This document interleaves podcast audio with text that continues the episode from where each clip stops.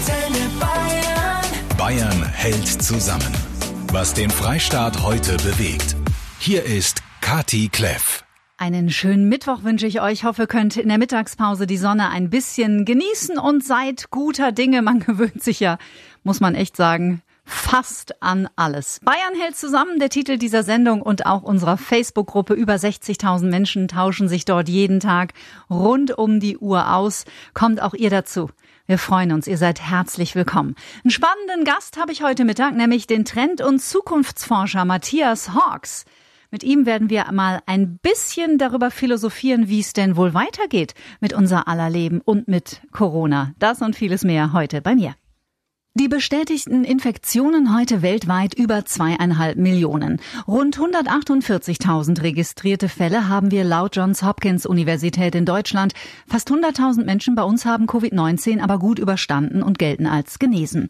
Die Zahl der Toten steigt bundesweit auf über 5.000, bayernweit auf 1.424.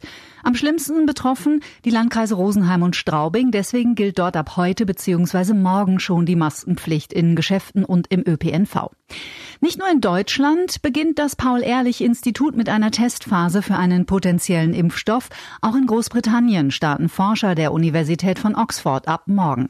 Allerdings gilt es als unwahrscheinlich, dass ein solcher Schutz vor Ende des Jahres weltweit erhältlich sein wird, wenn überhaupt. Das von US-Präsident Trump beworbene Malaria-Medikament Hydroxychloroquin zeigt laut einer neuen Studie keinen positiven Effekt auf Corona-Erkrankte. Im Gegenteil, bei den 368 männlichen Studienteilnehmern habe sich laut Forschern eher eine höhere Sterblichkeitsrate ergeben. Bayern hält zusammen, so heißt diese Sendung und so heißt unsere Facebook-Gruppe möchten, dass ihr euch austauscht, euch Unterstützung anbieten, auch natürlich gegenseitig. Und ihr dürft auch immer loswerden, wenn ihr was auf dem Herzen habt. Entweder in dieser Gruppe, ihr könnt immer Mails schreiben an antenne.de oder ihr klingelt einfach durch unter der 0800 994 1000. Das ist unsere kostenlose Studio-Hotline. Viel diskutiert momentan in unserer Facebook-Gruppe und das bestürzt mich sehr, muss ich sagen, dass immer mehr Mütter schildern, ihre Kinder werden in Supermärkten oder auch in Drogeriemärkten böse angeschaut angeschaut, so nach dem Motto, die kleinen Viren schleudern. Hey Bayern, das können wir besser, oder? Also das möchten wir gleich mal im Keim ersticken und sofort unterbinden, weil die Kleinen können da natürlich überhaupt nichts dafür und auch nicht jede Mutter hat die Möglichkeit, ihr Kind während des Einkaufs immer irgendwo zu parken. Also ich glaube, so viel Toleranz, das machen wir in Bayern hier mit links. Spart euch bitte die bösen Blicke, da droht keine Gefahr. Die Kerstin habe ich dran aus Kirchheim in Oberbayern. Die ist Arzthelferin beim Allgemeinmediziner und auch du was, hast was auf dem Herzen, Kerstin.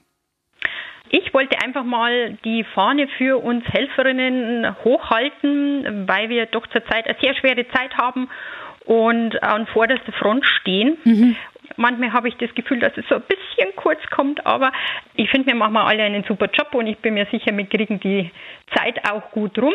Und von dem her wollte ich einfach allen mal da draußen ein großes Dankeschön sagen. Mhm. Vor allen Dingen wollte ich meine Tochter, die Franzi, grüßen, dass sie das alles auch mit der Schule und so toll macht. Und ich finde es ganz toll, was die Schüler auch leisten.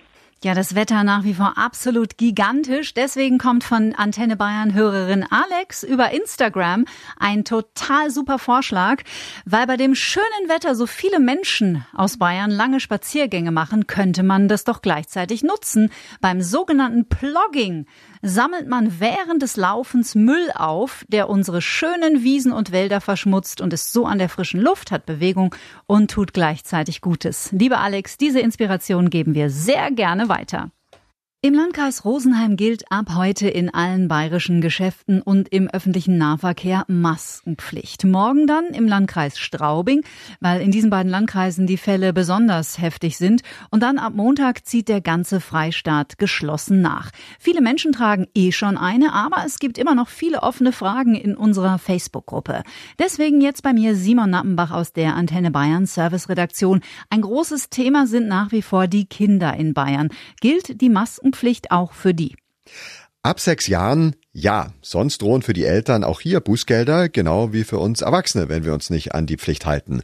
Unter sechs Jahren ist es nicht notwendig mit den Masken und unsere dringende Bitte für Kleinkinder unter einem Jahr bitte generell keine Maske, das kann einfach zu gefährlich sein. Auch mit Kindern sollten wir die Maskenhygiene üben, das heißt also nicht ständig ins Gesicht langen, nicht dran rumzupfen, weil das wiederum das Ansteckungsrisiko erhöhen würde, wenn die Hände nicht ganz sauber sind. Und weil man es gar nicht oft genug sagen kann, Maskenpflicht bedeutet, es reichen auch selbstgenähte Masken oder einfach nur so ein Buff, so ein Mundschutz, ein Tuch oder ein Schal vors Gesicht. Mhm. Aber auch da gibt es in Sachen Hygiene einiges zu beachten.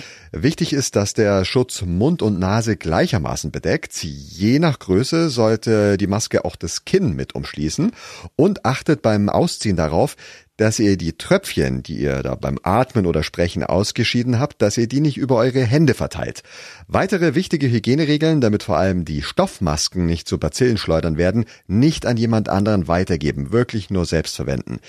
Die ja selbstgenähten Stoffmasken und auch Halstücher müssen wir regelmäßig waschen, mindestens bei 60 Grad in der Waschmaschine. Und wenn es mal schnell gehen muss, dann könnt ihr den Stoffschutz auch heiß bügeln. Das tötet ebenfalls Viren und Bakterien ab.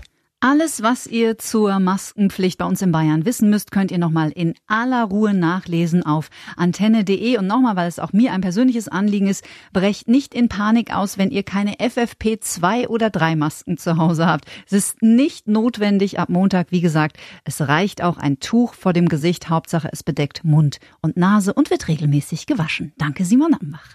Gerne. Als uns im März die Ausgangsbeschränkungen das erste Mal in voller Gänze erwischten, da ging ein wunderbarer Kommentar von dem renommierten Trend- und Zukunftsforscher Matthias Hawks viral durchs Netz. Er malt darin ein Bild einer, ja, vielleicht besseren Welt als vor der Corona-Pandemie. Herr Hawks, es ist Woche 5 Lockdown in Bayern und die Menschen hier brauchen unbedingt eine ordentliche Ladung Durchhaltevermögen und Zuversicht. Ja, durchaus, aber das ist vielleicht ein bisschen ein Missverständnis. Es geht nicht darum, dass ich alles nur positiv äh, zeichne, sondern damals war ja so eine Phase, wo sich alles so in die Angst flüchtete. Also es war so eine Hysterie, man schickte sich immer Dinge hin und her, nach denen wir alle so bald, ziemlich bald sterben werden. Und ähm, also die allerschlimmsten, das ist ja immer so eine Phase im Leben, wenn man mit einer neuen Situation konfrontiert ist.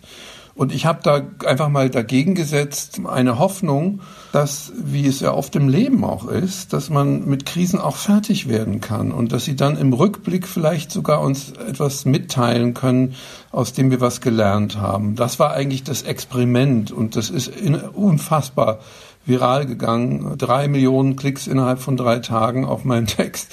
Und das hat natürlich etwas damit zu tun gehabt, dass natürlich die Menschen in, in so einer Situation jetzt nicht noch nach mehr Verängstigung suchen, sondern natürlich auch irgendwie nach einem anderen Gesichtspunkt. Und das ist ja so. Wir haben ja in der Zwischenzeit auch eine ganze Menge solcher Erfahrungen gemacht, wo man gesagt hat, Moment mal, da ist ja auch was mit mir passiert in dieser merkwürdigen Einschlusslage. Da haben wir uns ganz anderen Dingen zugewandt, auch einander zugewandt. Also ganz so falsch habe ich, glaube ich, nicht gelegen.